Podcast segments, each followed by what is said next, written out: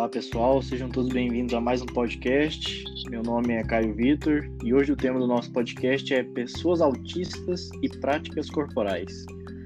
É, eu vou começar falando sobre os movimentos autorregulatórios, que são na sua relação que e sua relação com a aprendizagem de pessoas autistas.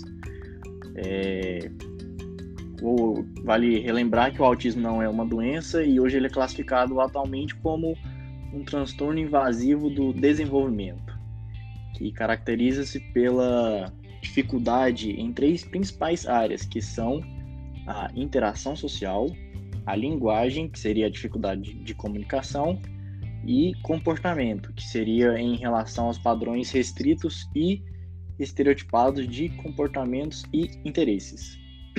Então vamos lá.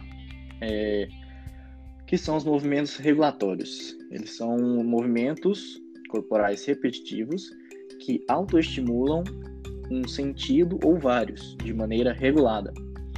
Esses movimentos regulatórios são uma forma pela qual a pessoa se organiza, e por isso é que eles se relacionam com a forma de aprendizagem de pessoas autistas. É, também vale ressaltar que haverão casos em que esses movimentos repetitivos precisarão ser tratados. Isso ocorrerá quando eles atrapalharem a vida da pessoa, trazendo prejuízo ou quando a sua vida está sendo colocada em risco. Bom, agora eu vou passar aqui a palavra para o meu amigo Jonathan, que vai nos apresentar um outro tópico dentro desse nosso assunto de hoje sobre pessoas autistas e práticas corporais. Opa, pessoal, tudo bem? A segunda temática que vamos trabalhar hoje é a importância de abordar diferentes formas de linguagem para o desenvolvimento das potencialidades das pessoas autistas na aprendizagem de práticas corporais. Então, nós, como futuros professores e mediadores, devemos desenvolver diversas metodologias de aprendizagem para que o aluno autista consiga desenvolver constantemente no seu dia a dia.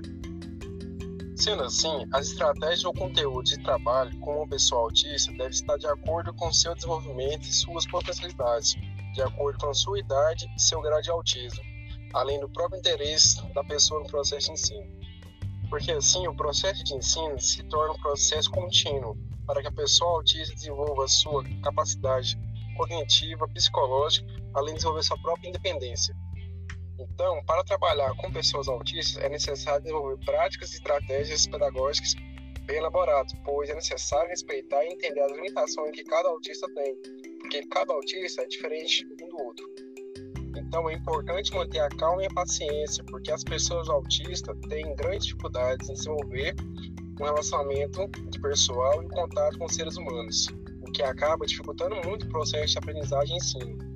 Sendo assim, é de suma importância que professores, mediadores, familiares desenvolvam atividades dinâmicas, utilizando elementos lúdicos ou objetos que prendam a atenção e agradam a pessoa autista, que acabará facilitando o processo de aprendizagem e entendimento da atividade proposta, facilitando o desenvolvimento da comunicação, vocabulário, trabalhando principalmente a paciência da pessoa autista. Assim, garantindo que a pessoa com autismo conquiste seu lugar na sociedade e possa viver de forma independente, Obrigado, pessoal. Vou virar esse podcast. Por hoje é isso. Abraço. Valeu, Jonathan. Obrigado aí pela presença. E só reforçando, né, para nós que somos alunos da educação física, vamos ser futuros profissionais, né, devemos relembrar que também que o preconceito é sempre algo que é um impasse muito grande, né, na questão do, do aprendizado, seja de autismo, seja de pessoas com síndrome de Down. Então, eu só queria reforçar aí a questão do respeito, né, da paciência, de acreditar nas pessoas, de não julgar sem antes conhecer um pouco desse universo que é tão diferente do nosso, mas que é muitas vezes muito parecido, né? Então é isso, agradeço aí a presença do meu amigo Jonathan e espero que vocês gostem do podcast. Obrigado, pessoal. Até o próximo.